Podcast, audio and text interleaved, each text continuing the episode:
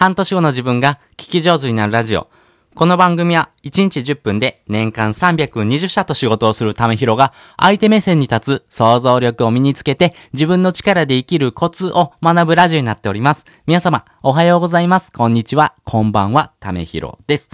はい。今回はですね、人が物を買う理由っていうのをですね、お話したいなと思います。皆さんですね、えー、何か商品欲しいなと思ってですね、えー、購入するとき、どのように考えていると思いますか？この行動心理学というところがあるんですけども、やっぱり人が物を買うという時にはですね、えー、安いから買うのではありません。買う理由があるから買うのです。もうここがですね、結論です。もう買う理由があるというとこですね。なので、えー、この買う理由というのをですね、どんどんどんどん高めてあげるとですね、えー、買わないと損だなというふうに思わせるということがですね、えー、人が物を買う理由になります。で、えっ、ー、と、補足でですね、説明するとですね、やっぱりこの価値を上げるというところ、そしてですね、えー、物の価値っていうのをですね、どんどん高めていくためにはですね、やっぱりその、価値がどこにあるのかっていうところをちゃんと見極めておくのが必要になっていきます。この価値というところはですね、えー、どんどんどんどんですね、えー、皆さんがですね、思っている以上にですね、えー、変化をしてますし、え皆さんのですね、価値のですね、置き方、捉え方っていうのもですね、ガラリと変わってます。今までは出来上がったものが、え大きな価値があるというふうに言われてます。まあ、そらそうですよね。えその価値っていうものにですね、えまあ、自分が欲しいというふうにですね、欲求してですね、購入するからですね、え最終の商品、ものがですね、欲しいなというところがですね、大きな価値になっていたんですが、その価値というものがですね、ガラリと変わってきてます。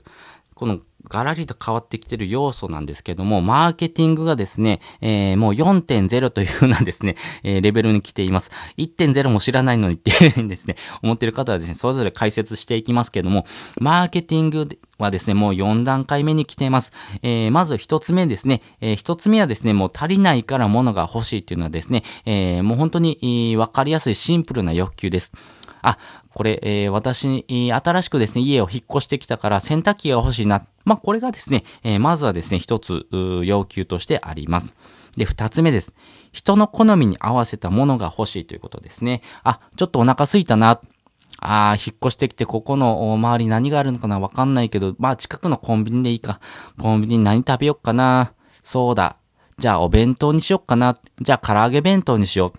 もうこれはですね、人の好みに合わせたものですね。別に唐揚げ弁当じゃなくてもいいんですね。なんですけども、人に、人の好みに合わせたものが欲しいっていうのがですね、フェーズの二つ目です。で、三つ目。三つ目からですね、ガラリと変わるんですけども、えー、三つ目はですね、ある程度物っていうのはですね、普及してですね、えー、ある程度裕福になってます。なので、えー、物が足りないとかですね、物が、えー、欲しいなっていうところの欲求からですね、さらに一段階上がっています。その時にはですね、メッセージに共感できるから欲しいっていうことなんですね。これがどういうことかというと、例えばパタゴニアって皆さん、えー、購入されたことありますか？まあね、私も好きなんですけど、このパタゴニアのですね、えー、企業メッセージというところでは、地球環境を守っていくっていうところをですね、コーポレートメッセージにされています。それによって、え、それによってですよ。要はレジ袋とかを廃止してるんですね。なので、えー、いくらパタゴニアでですね、えー、大量に商品を買ったとしても自分でですね、エコバッグとかを持ってってですね、えまあ、買った商品をですね、詰めないといけないということがあります。まあ、それによってですね、地球環境、まあ、森林破壊とかもそうですし、やっぱりこの地球を守っていくっていうのはですね、メッセージに共感して、えパタゴニアの商品いいなと思って、え購入するというのがフェーズの3つ目です。で、その先を行くのがですね、ね、えー、マーケティング4.0です。このですね、えー、メッセージに共感しながら活動にも参加するというのがですね、えー、次のフェーズになってます。これがですね、えー、今言われているプロセスエコノミーというものです。なので、えっ、と、例えば宮崎駿監督が作られるジブリアニメというもの、もうこのですね、えー、作られたものっていうののですね、価値っていうのはですね、どんどんどんどん低下していきます。そらそうですよね。映画館で、えー、お披露目された瞬間からですね、皆さんにどんどん拡散されてま、いきますんで、それによって価値っていうのはどんどん下がっていきます。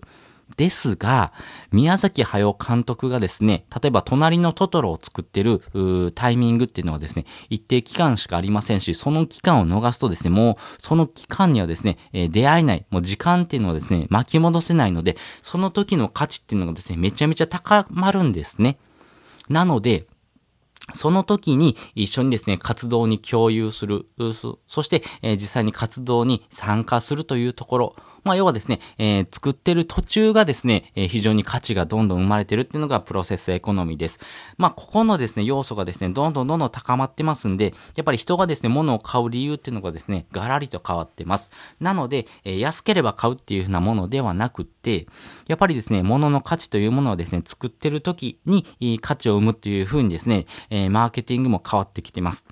なので、ここのですね、えー、概念を変えていかないとですね、えー、人が物を売る、安ければ売れるんでしょっていうふうな考え方ではですね、もう通用しなくなるということですね。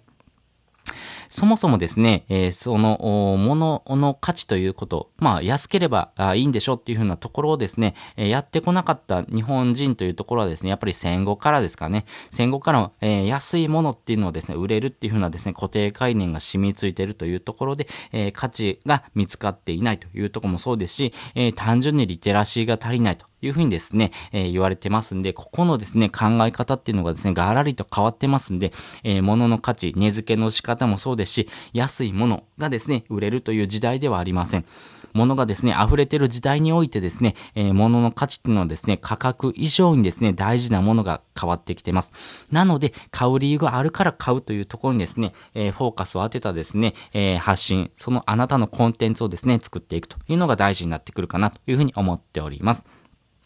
ということで、今回はですね、人が物を買う理由というのをですね、お話ししておきました。本日もですね、お聞きいただきましてありがとうございました。また次回もですね、よかったら聞いてみてください。それじゃ、またね。